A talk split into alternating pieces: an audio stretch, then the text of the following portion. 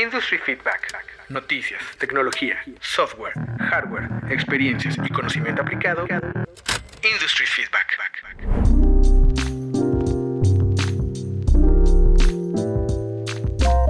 Hola, ¿qué tal?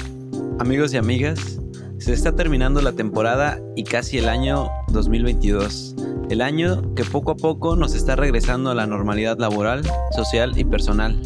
Espero que te estés dando un buen momento para conocer algunas de las notas más interesantes de la industria de la construcción. Soy Alex Soto, el hippie del equipo, desde un pueblito entre el desierto y el mar y me acompaña mi amigo y colaborador. Hola, ¿qué tal Alex? Y a todos los que nos escuchan, mi nombre es Víctor Gómez. Sabes que yo me considero tal vez o me quisiera considerar el más geek del equipo, aunque a veces mi presupuesto pues no me ayuda mucho para eso. Pero tenemos fe en el futuro, que todos los proyectos van a cuajar. Así es.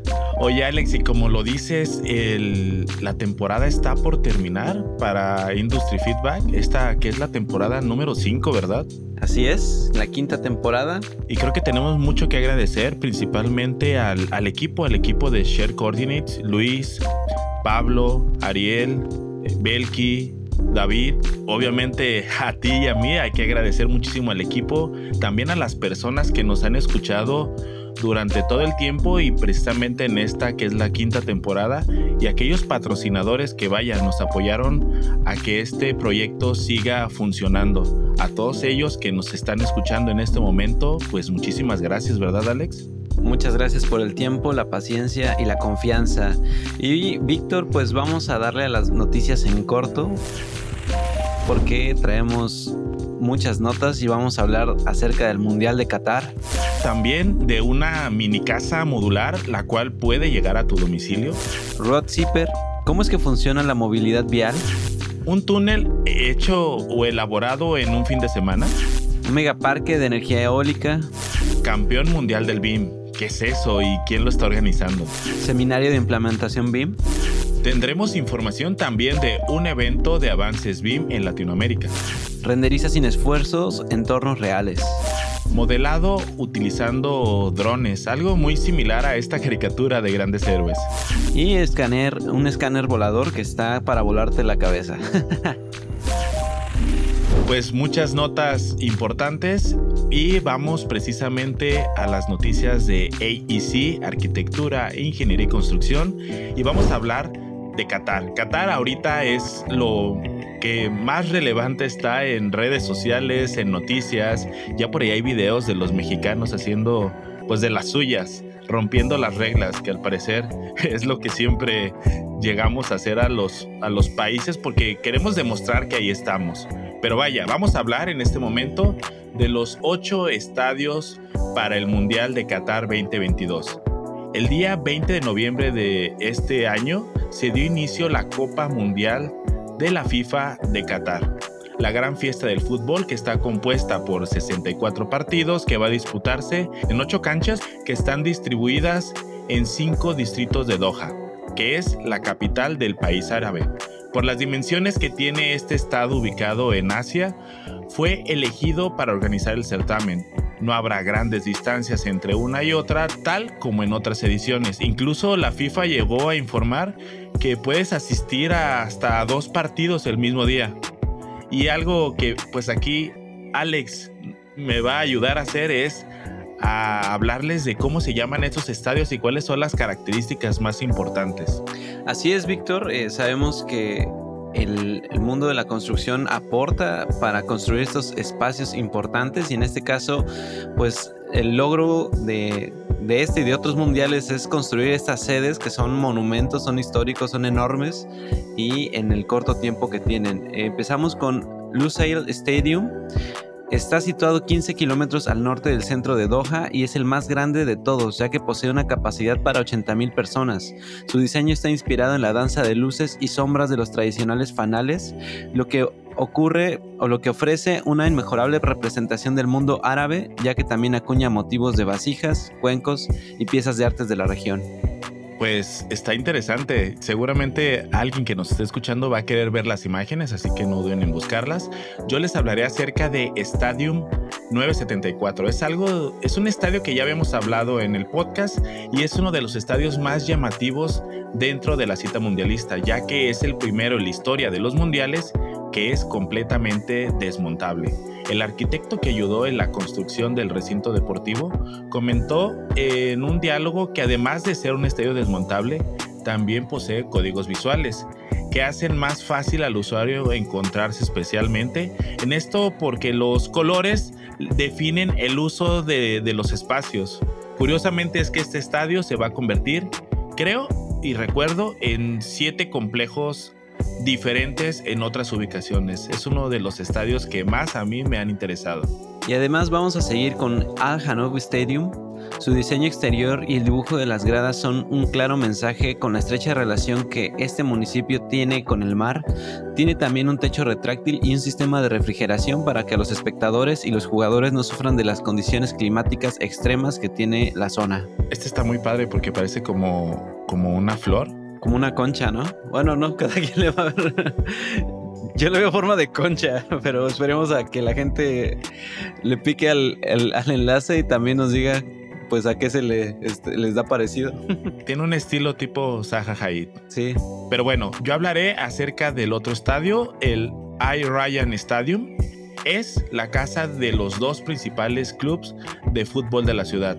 Lo habían construido en 2003, pero este fue demolido hace siete años para duplicar su capacidad y llevarlo hasta 40.000 asientos. En tanto, en sus instalaciones que lo rodean se vislumbran estructuras en forma de dunas de arena que recuerdan al territorio del oeste del país. El Khalifa International Stadium lleva casi medio siglo siendo el hogar del fútbol y del deporte catarí.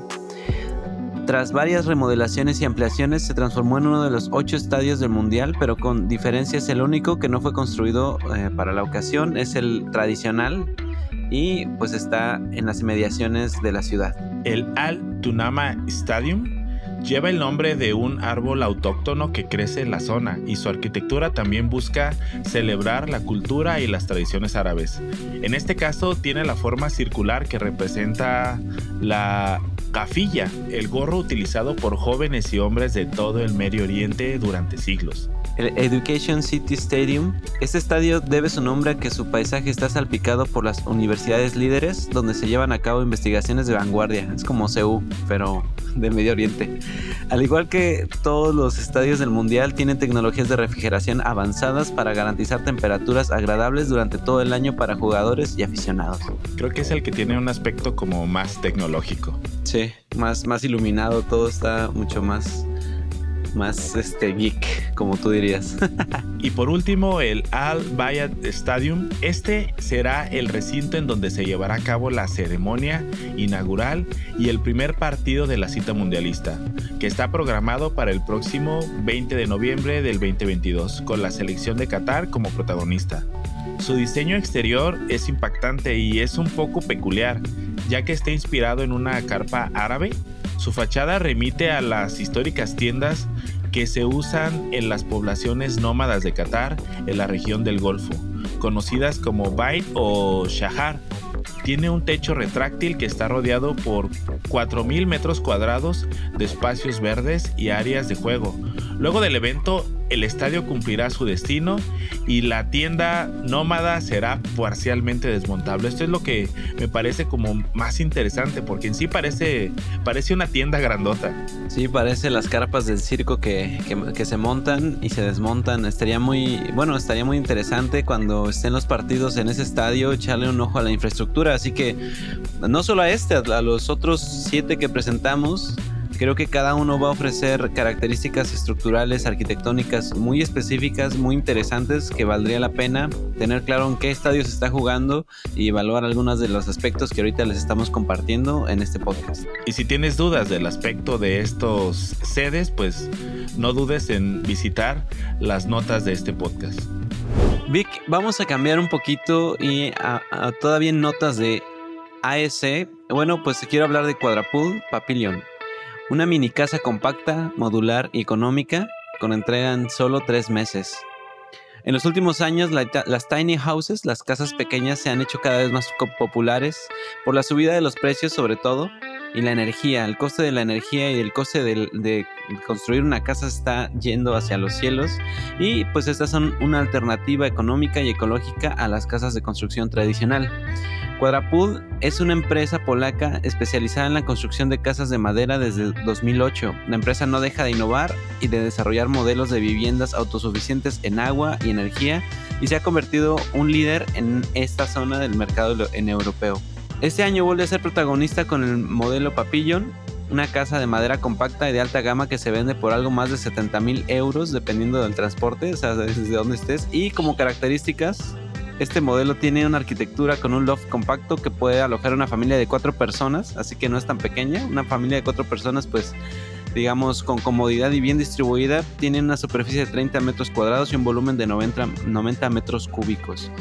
Obviamente uno de los objetivos es la optimización del espacio y ofrece una sala de estar, cuatro dormitorios, una cocina, un baño y un altillo. En fin, es una casa completa, se entrega en tan solo tres meses y es una opción a los temas de no construir actualmente porque está muy complicado. Bueno, el tema es que 30 metros cuadrados a mí se me hacen pequeños, pero vaya, será interesante ver cómo es que está esta casa distribuida y cómo es que los que van a participar o habitarla, pues van a poder eh, realizar todas sus actividades. Pero bueno, continuando en estas notas, vamos a hablar de algo que entrará en operación en Tlanepantla, algo llamado Road Zipper. Para los que nos están escuchando, Tlanepantla es este es eh, uno de las em, delegaciones de la Ciudad de México y muchos de los que nos escuchan y no son mexicanos les va a costar mucho decir el nombre, pero ¿lo puedes repetir? Tlanepantla. hasta a ti te costó trabajo. Sí, hasta a mí me cuesta. bueno, perdón. Bueno, pues esto será algo que habilitará un carril reversible sobre la avenida Mario Colín desde Radial Toltecas hacia Avenida de los Maestros. Lo importante de esto es que la máquina va a tomar unos como muros de contención y los va a alinear y los va a acomodar de una manera tan eficiente como no te lo podrás imaginar hasta ver el video o las imágenes. Es básicamente como una máquina revolvedora de la barrera del muro de contención. Esto ayudará a liberar o a reducir la vialidad en horas pico. Lo, interesante, Vic, es, es, que la misma vía, em, digamos, puedes mantener solamente tres carriles y habilitar dos en el flujo que necesites más. Eh, está curioso, bueno, en el video está en el funcionamiento de la máquina que a eso debe su nombre, ¿no? Red Zipper. A mí me, me, parece curioso porque es realmente como una oruguita. Digo, esto es interesante el cómo se está aplicando. Claro que a veces, digo, por temas de que solamente es audio lo que les podemos compartir, pues cuesta un poco de trabajo imaginárselo, pero les invito a que revisen la nota y a que puedan observar y ver y darse una idea de lo que les estamos hablando. Y así como también los voy a invitar a ver otra nota. Y esto es de un túnel, un túnel que se construyó en tan solo un fin de semana en Holanda. El video está muy interesante ver cómo es que se realiza la maniobra en este tipo de videos de timelapse. De hecho, em, es sorprendente porque, bueno, a, mi familia y a mí nos tocó padecer un poquito la mala planeación que se hizo para eh, la sustitución de túneles o puentes para el camino hacia el AIFA, el Aeropuerto Internacional Felipe Ángeles. El, el tiempo que tardaron ahí, te estoy hablando de más de seis meses de las vialidades rotas. Y aquí en un fin de semana, donde se ve claramente una excelente planeación, entran las máquinas, les hacen el camino, eh, empiezan a avanzar con el túnel que ya es prefabricado, lo instalan y vuelven a, reconstruir el camino y ya cuando termina el video que dura menos de un minuto quizás, ya está en circulación de nuevo la vialidad. Entonces, eh, pues sí, unas cosas bien planeadas se pueden ejecutar en tan solo un fin de semana. Víctor, y hablando del gigante asiático, digo, yéndonos un poco más allá del Medio Oriente, vámonos a lo más extremo, China se va en serio con la energía eólica. Su nuevo megaparque podría abastecer toda Noruega. Situada al sur de China, en la provincia de Guangdong, es un destino demandado entre los amantes del gigante asiático por sus reliquias y patrimonio, que incluye templos antiguos, edificios e incluso un faro. En cuestión de unos años podría serlo también por los, por los apasionados de la energía renovable. En su plan quinquenal, la ciudad se ha marcado un objetivo muy ambicioso, muy en la línea de otras grandes infraestructuras repartidas en el país. Las autoridades se han propuesto instalar un potente parque eólico de más de 43.3 gigavatios, una potencia más que considerable, tanto que podría abastecer a toda Noruega, superando su capacidad instalada en 2021. La infraestructura se levantará a 75 y 185 kilómetros de la costa en el estrecho de Taiwán y la intención de las autoridades de Guangdong es no, no esperar demasiado para iniciar los trabajos, de hecho quieren ponerlos en marcha ya antes del 2025. China planea batir su propio récord de parque eólico más grande del mundo construyendo uno antes del 2025 que podría suministrar la energía. Esto, este dato está interesante. A 13 millones de hogares. Ese es el equivalente para lo que funciona toda esa energía que están o que tienen planeada producir. Y la semana eh, pasada eh, se, publicó el plan quincenal donde ya están en marcha, digamos, este ambicioso plan para que la ciudad pueda construir el parque. Y en esta misma eh, matiz de notas, Vic, un aerogenerador gigantesco ha roto el récord de generación de energía en un día. Y España comparte el mérito. El récord energético en renovables y con participación española eh, de la, la, empresa Siemens Gamesa presume de haber alcanzado una marca histórica en su prototipo offshore, no voy a decir el número, un aerogenerador con el que ha logrado producir 359 megavatios hora durante un lapso de 24 horas, la mayor potencia de una turbina haya producido jamás durante este periodo, presume la firma hispano-alemana. Por si el dato no fuera ilustrativo, sus técnicos precisan que sería electricidad suficiente para recorrer 1.8 millones de kilómetros en un coche eléctrico. wow, eso sí, esa, cifra sí está interesante. Más o menos el equivalente a cubrir 900 veces el trayecto de ida y vuelta entre pues, las ciudades de Santander y Málaga. ¿Qué opinas, Vic? Vaya, es que fíjate que eh, los parques de energía eólica deben de ser muy impresionantes y luego más si estamos hablando de megaparques. Yo llegué a ver un parque de, energía eólica, eh, pues no muy lejos de aquí de, Guadalajara, yendo para, yendo para Guanajuato y realmente se veía impresionante las aspas de estos... Pues, ¿qué son? ¿Son molinos? Sí, turbinas o aerogeneradores. Aerogeneradores. Se veían realmente grandes, hasta la sombra, la sombra que daban, este, una vez reflejada en el piso. Yo no me imagino el, el proyecto titánico que se tiene que realizar para poder construir este tipo de, de megaparques. Es muy interesante y vemos que hay países como China que están muy interesados por este tipo de energías ecológicas. Pues son renovables, o sea, es renovable y en teoría, entre comillas, sustentables, aunque ya vimos que también el material de las aspas y el mismo aerogenerador luego genera residuos que no son tan fáciles de incorporar al ambiente. Entonces, renovable es el mejor nombre. Víctor, eh, como bien lo dices, pensábamos que era lo que iba a ocurrir la próxima década y de repente nos enteramos que ya estaban manos a, a la obra. De hecho, yo dudaba de la veracidad de la nota pero ya estamos viendo la zanja inmensa y pues vamos a ver en qué, en qué continúa. Ojalá este, pronto pues ya podamos compartir algunas notas de los avances, de, los, digamos, pues ya la estructura o la superestructura y pues qué mejor que algún día visitarla, ¿no? Claro.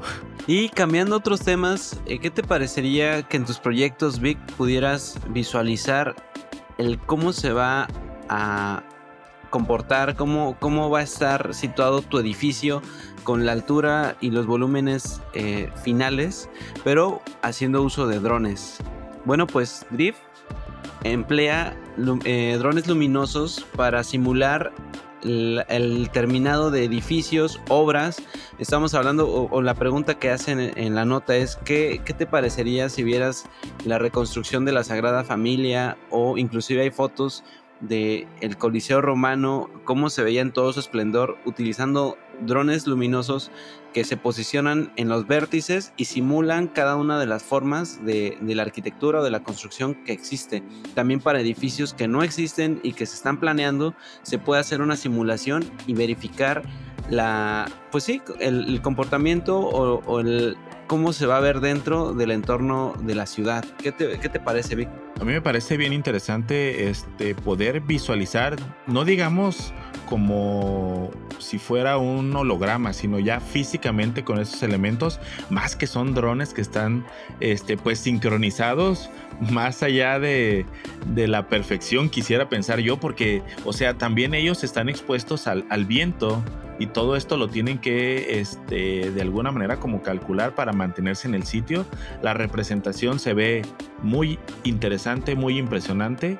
Curiosamente me metí a la página de aquellos que están relacionados con esta nota y ellos también se dedican al trabajo del performance en eventos con los drones. Y cuando, si puedes ver las imágenes, si ya te impresionan, ahora si te metes a ver las imágenes y los videos de cómo utilizan estos drones para hacer performance, te vas a dar cuenta que esto eh, tiene mucho, mucho por qué desarrollarse. Que de hecho es así un, poquito parecida a la película esta de Spider-Man, la segunda, la de eh, Far From Home me parece, donde utilizaban drones para simular, este, en este caso, monstruos o, ataques a la ciudad.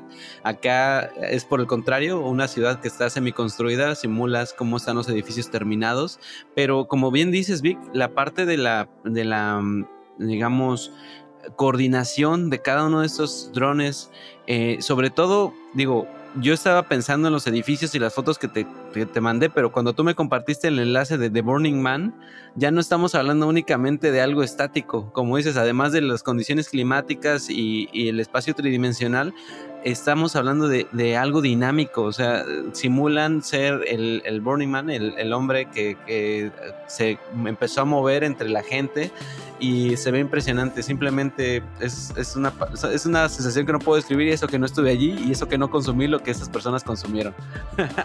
Sí, es interesante cómo es que los drones poco a poco se han llegado a posicionar a otro tipo de, de eventos, de ámbitos. De hecho, tú lo decías, seguramente van a poder sustituir los fuegos artificiales. Sí, totalmente. Después ya no habrá fuegos artificiales para todos los que em, no queremos o, tratan de, limitar su uso por lo peligrosos y lo costosos y, lo, el impacto que tienen auditivo.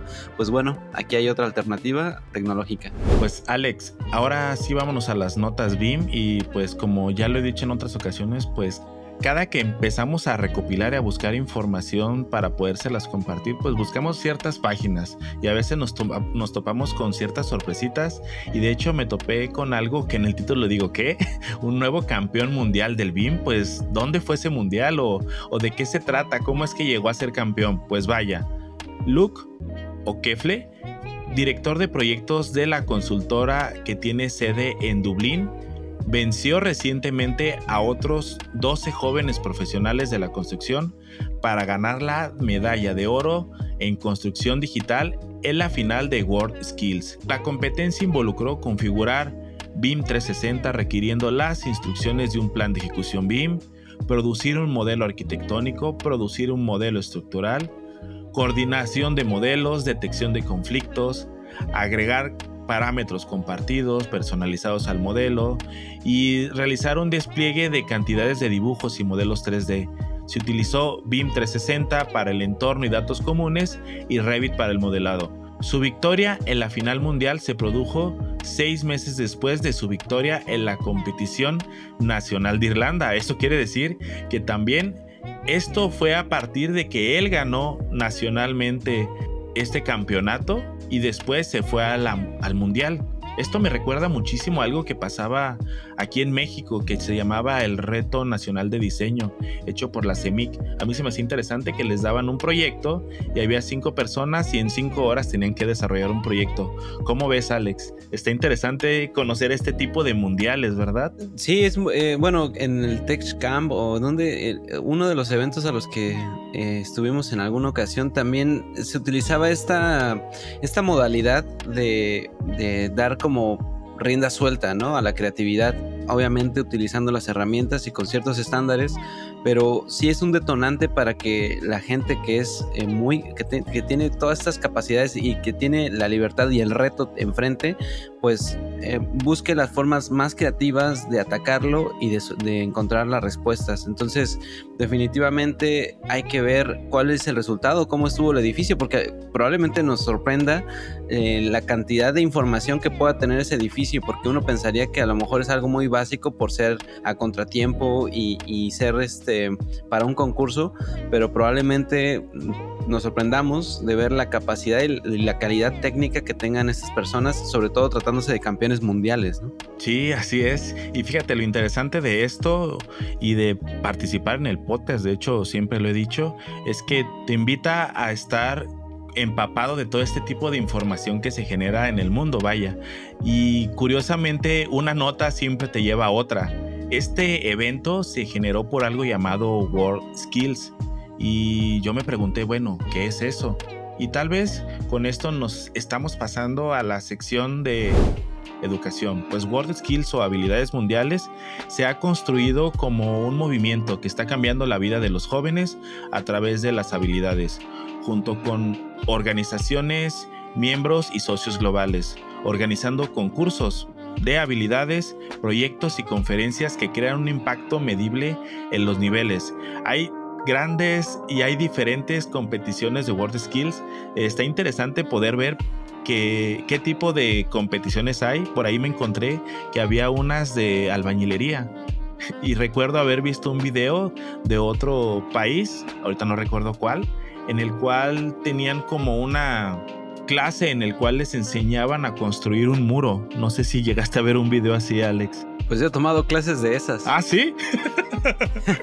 Pero nunca, nunca nadie me ha dicho cómo, a dónde puedo ir a, a competir por esos conocimientos. Pues eso sí se me hizo interesante. Eh, no dejen de, buscar qué son World Skills y qué tipo de competiciones hay. Seguramente les van a parecer interesantes. Víctor, hablando de, eventos donde tú puedes mejorar tus habilidades, bueno, este probablemente cuando escuchen el podcast ya habrá pasado, pero recuerden siempre que todo queda grabado en video y que podemos buscar ese conocimiento aún después del evento. El seminario abierto de la implementación BIM en Latinoamérica eh, está compartido por la red BIM de gobiernos latinoamericanos e invita a todos los interesados al seminario que será o se realizó el 25 de noviembre, dependiendo de en qué, fecha escuches este podcast, y se presentarán todos los avances del 2022 de la implementación de BIM en Latinoamérica. En este seminario se expondrán sobre los avances realizados en este año y las distintas estrategias que están utilizando Argentina, Brasil, Chile, Colombia, Costa Rica, México, Perú y Uruguay para el proceso de implementación BIM en su país. Los temas serán la importancia del liderazgo nacional para acelerar el cambio, implementación BIM a nivel nacional, avances 2022, presentaciones de Argentina, Brasil, Chile, Colombia e implementación a nivel nacional y avances de Costa Rica, México, Perú y Uruguay. Víctor, pues ahí está la nota para que veamos esos videos y conozcamos un poquito más del estatus de nivel Latinoamérica. Y aquellos que nos escuchan de otros países, pues también para que puedan observar qué es lo que está sucediendo en su país. De hecho, a mí me interesa mucho Avances 2022, donde estará presente México. Y de esto, Alex, vámonos a la tecnología y vamos a hablar de Nvidia, el cual tiene un proyecto llamado Instant Nerve. Nos da la posibilidad de capturar y renderizar algo muy similar a la fotogrametría, pero en este caso utilizamos inteligencia artificial para poder generar no un modelo tridimensional, pero sí una vista tridimensional basado en fotografías. Está bien interesante, además de que es gratuito. Tú tomas cuatro fotografías de un espacio y mediante un proceso de inteligencia artificial eh, conocido como campos de radiación neuronal o NERV, se puede generar este modelo o perdón, esta vista tridimensional del objeto. Imagínate que ahora en adelante tú puedes recrear un espacio tridimensional con unas cuantas fotos. Está bien interesante y vaya, se tomó una fotografía, lo podrán ver en las notas, eh, que hace como una remembranza a una foto instantánea que se hizo hace 75 años con una cámara Polaroid ya que vean los videos y se empapen más de este tema de lo que es Nvidia e Instant Nerf, seguramente les interesará involucrarse más en esto y tal vez hacer sus propias pruebas para llevar a cabo trabajos en los cuales ustedes puedan, puedan utilizar fotografías para llevar entornos de la vida real a modelos tridimensionales. Víctor, y hablando de estos eh, entornos de la vida real y que a veces no sabemos lo que está detrás o debajo del suelo que tenemos que hacer una perforación, ¿qué te parece esta plataforma de mapeo del subsuelo? Exódigo fue fundado por antiguos miembros de la Unidad de Inteligencia del Ejército Israelí, señaló Times. El grupo proporciona una plataforma no intrusiva que utiliza sensores electromagnéticos de radar LIDAR y otros para escanear el suelo y producir mapas detallados del subsuelo en tres dimensiones. El Departamento de Transporte de California ha utilizado recientemente la plataforma para identificar líneas de servicios públicos para un proyecto de carretera. La compañía también está realizando proyectos pilotos en Florida y en Texas. Eh, recientemente Vic estuve trabajando en un proyecto en donde estábamos muy cerca de un túnel y pues por supuesto que no quieres atravesarle una pila en medio del túnel. Entonces siempre hay un miedo o una inseguridad o una incertidumbre, perdón, sobre todo en zonas urbanas de qué es lo que está debajo de la carpeta asfáltica, de la banqueta, del concreto que tienes bajo los pies. Y para eso este tipo de tecnologías están muy muy interesantes. En nuestro caso, como no contábamos con algo de este tipo, estuvimos esperando, si no mal recuerdo, casi un mes a que nos compartieran la información y pues nosotros mismos empezar a hacer exploraciones porque esa información evidentemente no es, no es información que esté a la mano, que tienes que esperar a que la persona correcta te conteste el teléfono y esté de buenas y comparta la información. Así que este tipo de tecnologías nos puede ahorrar hasta semanas o meses de espera o de errores eh, en sitio. Básicamente te provee de superpoderes, ¿verdad? Para poder ver a través del, del subsuelo y poder eh, tal vez registrar si es que hay un ducto o alguna instalación a la cual pues no quieres afectar. Y vaya, esto se utiliza con un sistema LIDAR, seguramente montado en un dron, pero vamos a hablar de drones y vamos a hablar de un dron que especialmente se ve muy muy futurista, se ve muy estilizado. De hecho, el aspecto está, está muy, como dicen aquí en México, muy chingón. Eh, y es un escáner láser. es un escáner láser volador. El nombre es un poco um, raro, BLK2 Fly, y es de Leica, el cual se encuentra entre los dispositivos o entre los 200 dispositivos que figuran en la lista anual de los mejores inventos según la revista Time. Es bien interesante cómo este escáner láser volador tiene muchos sensores y también cuenta con esta eh, escáner LIDAR que de hecho hay uno muy similar que lo puedes llevar en la mano que es como un, como un termo. Pero en este caso aquí al parecer lo redujeron, lo hicieron más estilizado y pues lo montaron ahí en unas aspas de este dron, el cual podrás volarlo. Eh, Hexagon afirma que con unos simples toques en una tableta los usuarios pueden escanear rápida y fácilmente estructuras y entornos con precisión y completamente desde el aire. El escaneo aéreo proporciona valor en múltiples industrias que necesitan datos precisos a zonas inaccesibles o de difícil acceso, por ejemplo, proyecciones de fachadas y techos, asegurando la captura completa de las características y dimensiones exteriores de una estructura. Y vaya, después de esto, ya saben, muchos de estos escaneos pues los puedes llevar a tu software de modelado pues preferido. Víctor, está muy interesante. De hecho, la pregunta es cuánto costará este pequeño gustito. Seguramente un par de quincenas. y pues bueno, después de que lo compres, pues a explotarlo completamente, a sacar nubes de puntos como loco, ¿no? Deja tú de cuánto costará. ¿Cuánto costará el servicio en el cual se utilice este tipo de productos. Sí, sí, para respaldarlo. Porque definitivamente se tiene que pagar con el trabajo realizado por él. Wow, bueno. Pues hablando un poquito de tecnología, pero en este caso de software, te voy a contar acerca de un software de simulación de peatones para el diseño centrado en el ser humano. Arquitema es una marca danesa que recientemente desarrolló la entrada ganadora de una nueva estación multimodal diseñada con la ayuda de un poderoso software de simulación de multitudes. Así es, porque ya también la multitud se debe de simular. Programada para completarse en noviembre del 2025, la estación central de Trodenheim es la estación de tren más grande del centro de Noruega y uno de los centros de transporte públicos más importantes de la región. El reto asumido por Arquitema, por lo tanto, resultó ser bastante complejo. Conectar la ciudad de la manera más eficiente posible, asegurando un flujo continuo de pasajeros y atendiendo las necesidades de cada individuo desde los locales ocupados que sobresalen eh, que salen del trabajo hasta los turistas que, que visitan la ciudad por primera vez. El análisis de flujo de peatones resultó ser invaluable para lograr esta misión. Mass Motion es un software de modelado de peatones independiente capaz de ofrecer herramientas de análisis y simulación avanzadas y rápidas con fuertes capacidades de visualización. Eh, Vic, bueno, a mí me recuerda mucho a este juego, seguramente lo conoces, lo jugaste, Sims. Eh, ¿Recuerdas eh, estos monitos de Sims que tú creabas eh, ciudades, parques, este, zoológicos o lo que fuera?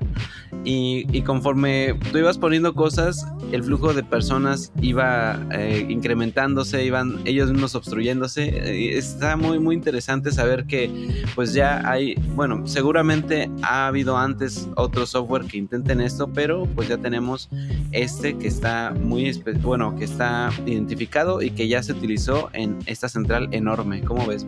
Seguramente este tipo de herramientas también deben de ser muy útiles para poder controlar el, tema de, no sé, si tienes peatones, si pueden estar por ahí, pues transitando, pero pues también hay temas de resiliencias. ¿Qué sucedería en caso de un incendio, en caso de, de que tuvieran que correr?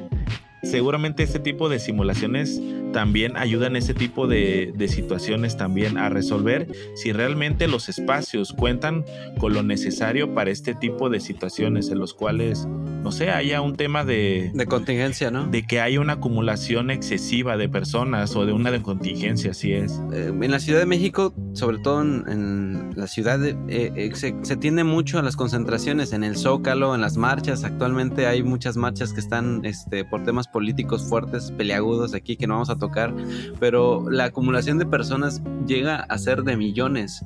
Em, recientemente hubo una nota muy trágica, que no sé si, si la, viste Vic, en Taiwán, eh, por el Día de Muertos hubo una acumulación de muchas, muchas personas, eh, probablemente superaban los cientos de miles, y en algún punto la saturación de las personas empezó a provocar el, el desconfort, digamos, y empezaron a empujarse, a aplastarse y entrar en pánico al grado que se creó una estampida humana y pues esto provocó la muerte de más de 100 personas. Digo, es algo muy trágico, pero por supuesto que algo como esto eh, se puede empezar a analizar desde antes, ¿no?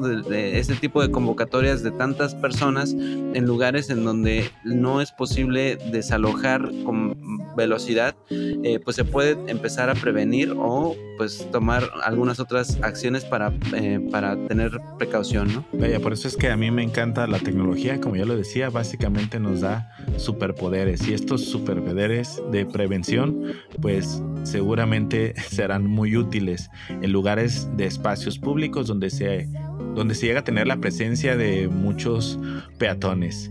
Y Alex, pues vámonos al bonus rápidamente porque ahora tardamos un poquito más en las notas. Fueron muchas, espero a la mayoría les sea muy interesante y hablaremos de qué está pasando en Twitter, que en este caso pues Elon Musk ya se convirtió en el socio mayoritario, por no decir casi el dueño completo de la red social. Eh, curiosamente entró llevando un lavamanos. Había estas imágenes donde tal vez hacía esta... Eh, Como simbolismo, ¿no? Ajá. Trataba de asociar de que iba a lavar algo. Sí, sí. Y, de hecho lo hizo. Eh, llegó y em, empezó a, hacer que renunciaran o, dio de baja a muchos de los empleados. Y de hecho hasta está cobrando por que ahora tú tengas tu verificación y puedas tener este distintivo azul. 8 eh, dólares. Sí, está, está haciendo, está removiendo por todos lados. Eh, creo que es, es interesante saber, o sea, que definitivamente siempre va a dar que, de qué hablar. La nota hace algunos eh, capítulos del podcast era que siempre había decidido que no, se había echado para atrás en la negociación y al final resultó que sí lo hizo. Em, y esto está provocando una reacción, primero eh, en todos los, los, empleados, todos los colaboradores de la red. Hay una ola de, primero de despidos por, de, de, los mandos, digamos, pero después de renuncias.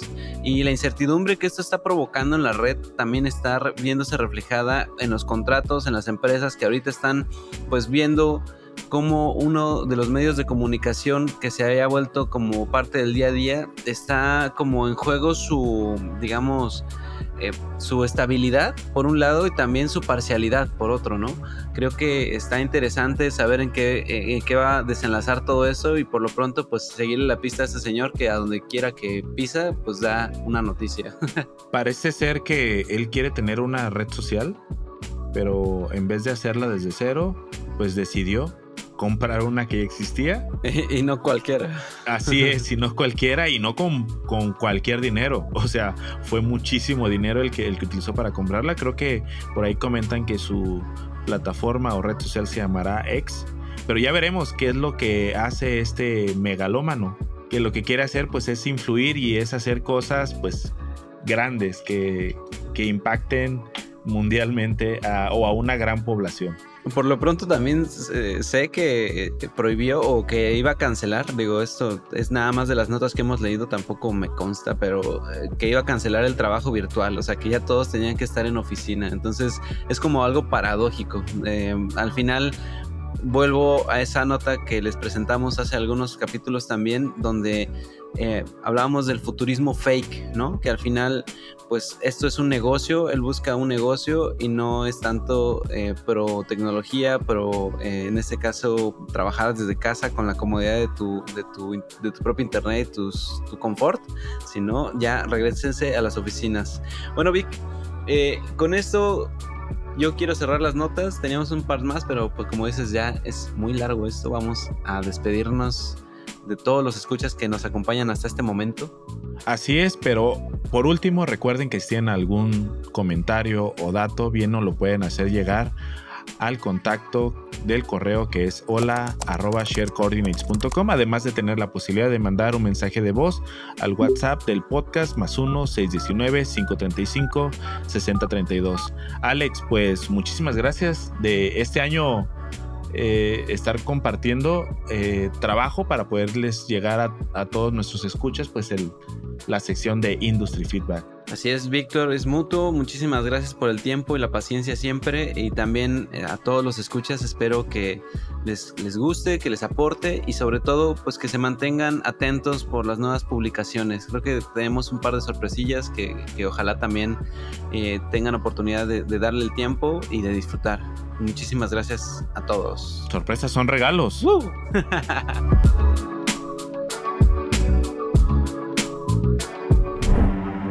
Gracias por acompañarnos. No olvides seguirnos en redes sociales y si el podcast fue de tu agrado, compártelo. Esto fue Share Coordinate.